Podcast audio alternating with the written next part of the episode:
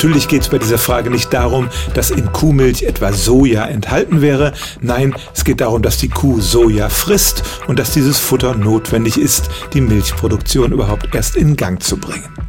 80 Prozent des Sojas, das auf der Welt angebaut wird, geht in die Tierfütterung und unter Klimagesichtspunkten ist das keine sehr effektive Verwertung dieser pflanzlichen Rohstoffe.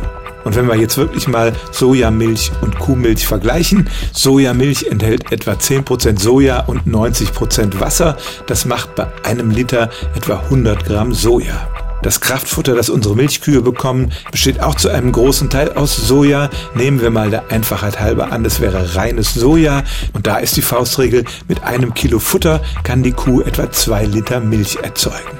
Und das bedeutet, in einem Liter Kuhmilch stecken etwa 500 Gramm Soja drin und das ist fünfmal so viel wie in einem Liter Sojamilch. Das stimmt also tatsächlich, man braucht fünfmal so viel pflanzliche Rohstoffe, um tierische Milch zu erzeugen, wie für die gleiche Menge Sojamilch.